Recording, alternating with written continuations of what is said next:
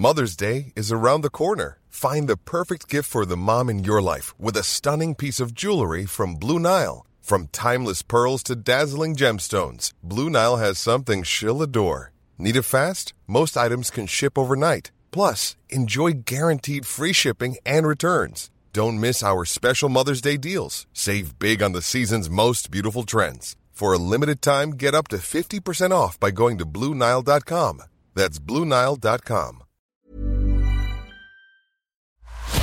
La vie d'un riff de légende, de sa naissance du bout des doigts à aujourd'hui, c'est l'historif sur Rock et Folk Radio.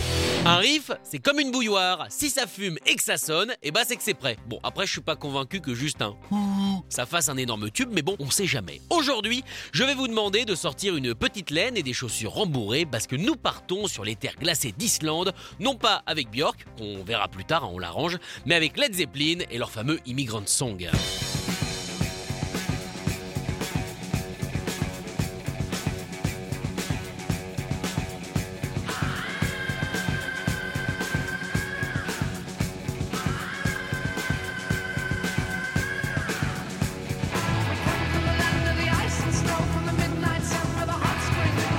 Sorti le 5 novembre 1970, cette lettre A, la mieux utilisée de l'histoire de la musique, se trouve sur le troisième album de Led Zeppelin, celui que les rock critiques ont un peu vilipendé parce que euh, c'est pas du rock dedans, tu vois. Nous on n'aime pas la délicatesse, on aime que quand ça tapote. Sur cet album, le troisième en un peu plus d'un an, il faut quand même le préciser, le groupe le plus lourd du monde avait justement essayé de s'alléger un petit peu avec des phases B beaucoup plus variées. Un peu de psyché à droite, de l'acoustique à gauche et une petite couche de traditionnel irlandais pour donner du goût, parce que c'est poivré l'irlandais, c'est pratique pour rehausser. Ah tiens d'ailleurs tant que j'y suis, l'irlandais, je le précise, se cuit à la bière brune. Voilà, c'est tout pour le tuto cuisine. Cette nouvelle direction pour Led Zeppelin est due à la participation de tous les membres du groupe, autant pour les deux premiers albums, Jimmy Page était le compositeur quasi despotique, autant là, les trois autres ont pu chacun amener leurs idées. Chose, c'est vrai, qui aurait pu être un petit peu dangereuse pour le groupe, un peu comme quand tout le monde te donne son itinéraire préféré euh, quand tu vas vers Berlin. Euh, je tiens à préciser que ça marche aussi avec Meudon,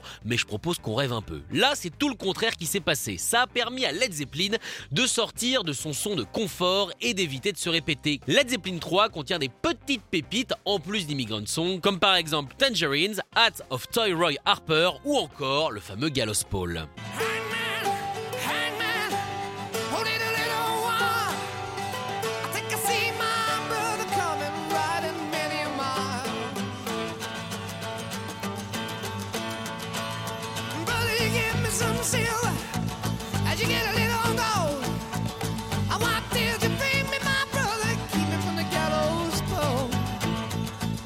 Comme quasiment tout l'album, Immigrant Song a été composé dans la maison de Bron-Irpar, une bâtisse du XVIIIe siècle qui a fini par décider qu'au final c'était son siècle préféré et qui n'a donc toujours pas bougé. Pas d'électricité, pas de distraction, juste la nature et des belles petites guitares acoustiques. C'est aussi là que sera conçue Scarlett, la fille de, Jimmy Page, hein, mais je suis d'accord avec vous, on veut pas le savoir. Même si maintenant, bah vous le savez. Bah oui les gars, fallait pas écouter, vous êtes complètement inconséquents, vous êtes fous. Bref, avant ce petit détour dans la bicoque galloise, nous allons d'abord partir du côté de Reykjavik, puisque c'est là qu'Immigrant Song est né. Juste avant de se mettre à l'écriture de leur troisième album, Led Zeppelin était en pleine tournée européenne. Un des derniers concerts avait lieu au Laugardalshall, une salle de 5500 personnes en plein cœur de la capitale islandaise. Ce concert a été un choc pour Robert Plant et Jimmy Page.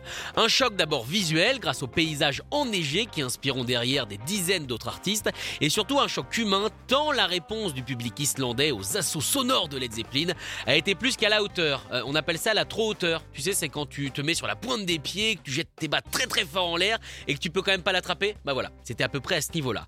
Il faut dire que le concert n'a été possible que grâce aux fans. La veille du show, tous les fonctionnaires du pays se sont soudainement mis en grève. Ça rappelle deux trois choses.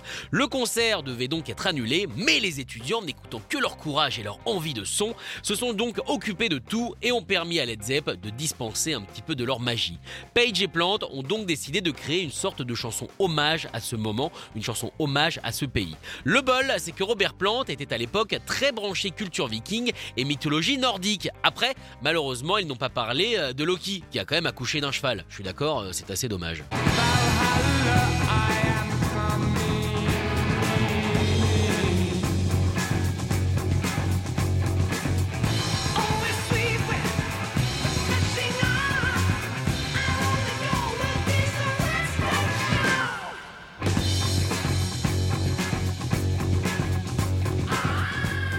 Ils auraient pu aussi parler de Thor qui a créé les marées en buvant beaucoup trop d'eau de mer, mais non, ils ont évidemment préféré placer les tubes de la culture nordique comme le fameux marteau des dieux, le fameux Mjolnir, ou encore l'endroit où tout le monde va quand on meurt, le hall des morts, le Valhalla. Cette chanson parle de guerre et c'est peut-être à cause de ça qu'elle sonne aussi lourd. Encore une fois, rappelons-nous qu'à la base, ça devait être un disque différent totalement raté là pour le coup. Bonham n'a quasiment jamais tapé aussi fort avec cette impression de troupeau de cheval lancé à nos trousses à chaque frappe tout en gardant quand même un groove incroyable. Le riff de Jimmy Page est évidemment bon, la ligne de base de Jones est phénoménale, la ligne mélodique de Robert Plant rentre dans la tête telle une balle, mais c'est vraiment la batterie qui fait de cette chanson un monument du heavy metal. Dave Grohl, grand disciple de John Bonham et emprunteur, c'est vrai, à ses heures perdues, la place parmi les meilleurs patterns du batteur. Un pattern qui a failli d'ailleurs ne jamais sortir en single, ça aurait été dommage. Led Zepp, on s'en souvient, n'a jamais été grand fan des 45 tours, au grand désarroi de la maison de disques. Mais là,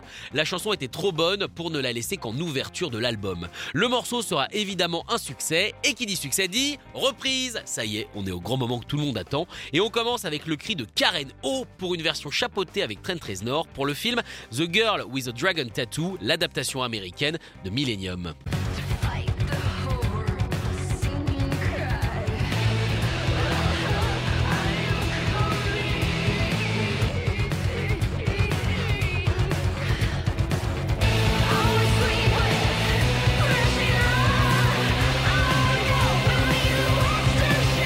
Dans une version un petit peu plus bordélique, voici celle des féroces Infectious Groove.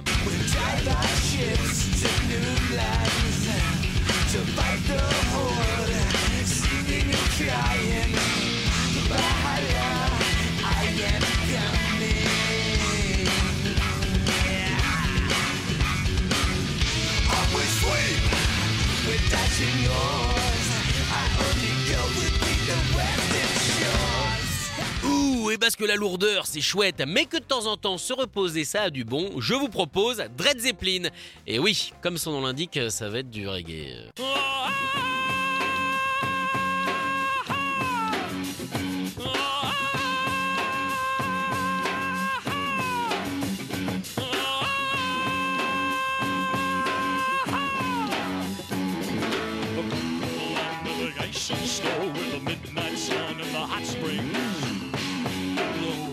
Voilà, c'est ça Dread Zeppelin, groupe qui d'ailleurs n'a pas de dread. Un des gros scandales de l'histoire de la musique, mais bizarrement étouffé. Mm c'est louche. Retrouvez l'historif en podcast sur rock'n'folk.com.